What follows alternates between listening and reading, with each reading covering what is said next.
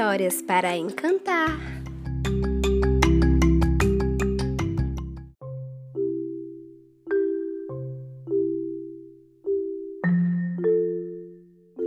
Antes da história começar, eu quero te dar uma dica incrível.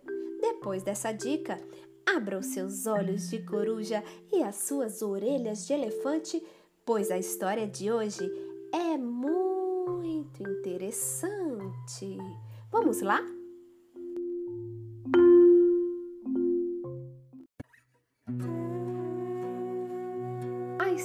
De Ganesha, uma história da mitologia indiana. Para desvendar um pouco dos mistérios da mitologia indiana, devemos conhecer a divina trindade hindu. Ela é composta por três importantes deuses. O primeiro deles é o Criador de tudo que existe, o Deus da criação. E esse Deus é chamado de Brahma. Dizem que Brahma respira o tempo todo, que quando ele expira, todos os universos são criados. E que quando ele inspira, tudo que criou volta para dentro dele. Ele é o Deus da música e das canções.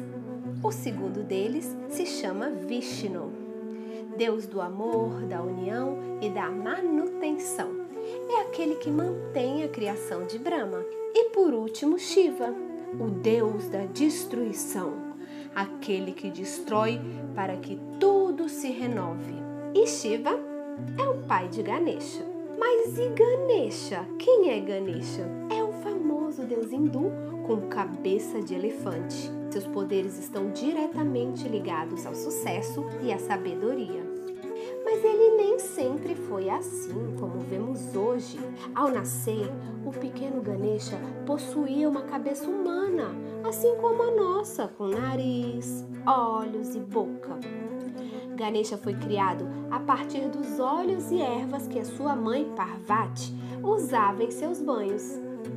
Usando esses materiais, a deusa Parvati moldou uma estátua no formato de um menino e lhe concedeu o dom da vida. E foi assim que Ganesha nasceu. Deusa Parvati criou Ganesha para que ele vigiasse a porta do seu castelo enquanto ela tomava seus banhos, pois queria privacidade e não gostava de ser interrompida nesse momento sagrado. Porém, Ganesha foi criado enquanto seu pai, o deus Shiva, estava em uma de suas viagens. Por isso, pai e filho não se conheciam ainda quando tudo aconteceu. Certo dia, enquanto Parvati tomava banho e Ganesha protegia a entrada do castelo como sempre fazia, retornou de uma de suas longas viagens o seu pai, Shiva, que vinha ansioso para retornar ao seu lar e rever a sua amada esposa. Porém, Ganesha não permitiu a entrada de Shiva e bloqueou a sua passagem, sem saber que ali em sua frente estava o seu próprio pai. Shiva, indignado com aquela situação, ordenou que o menino saísse da sua frente. Mas o menino continuou enfrentando aquele homem que queria perturbar a sua mãe. Os dois entraram em uma disputa muito violenta.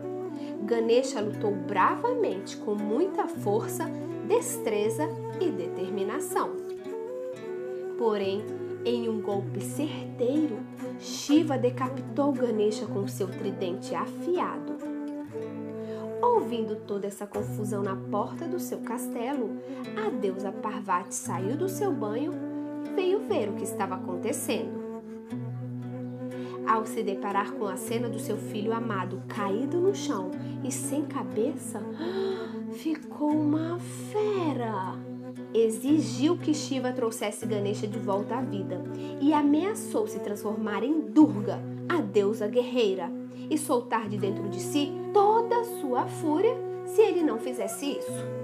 Para tentar acabar com o sofrimento de sua esposa, Shiva decidiu restaurar a vida de Ganesha. Porém, quando ele procurou a cabeça do menino para novamente colocá-la em seu corpo, ela havia desaparecido. Ninguém sabe até hoje o que aconteceu. Será que foi devorada por algum animal? Será que rolou para tão longe que perderam de vista? Ninguém sabe.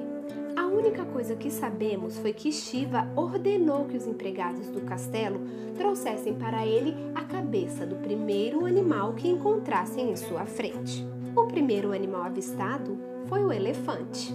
Assim, eles trouxeram a cabeça deste animal até Shiva, que colocou no lugar da cabeça decapitada do seu filho.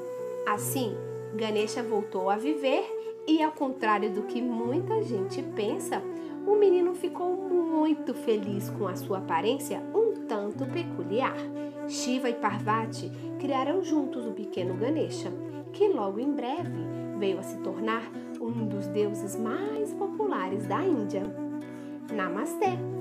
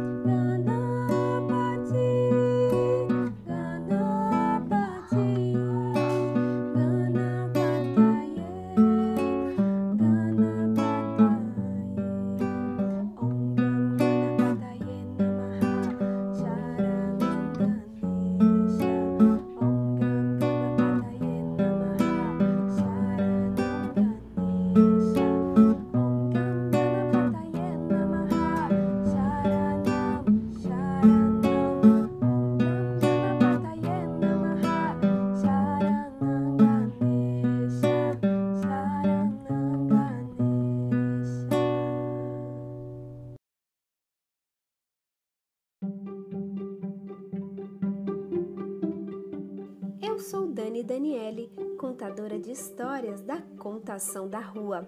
Se você gosta do nosso conteúdo, compartilhe com seus amigos. Isso é muito importante para nós.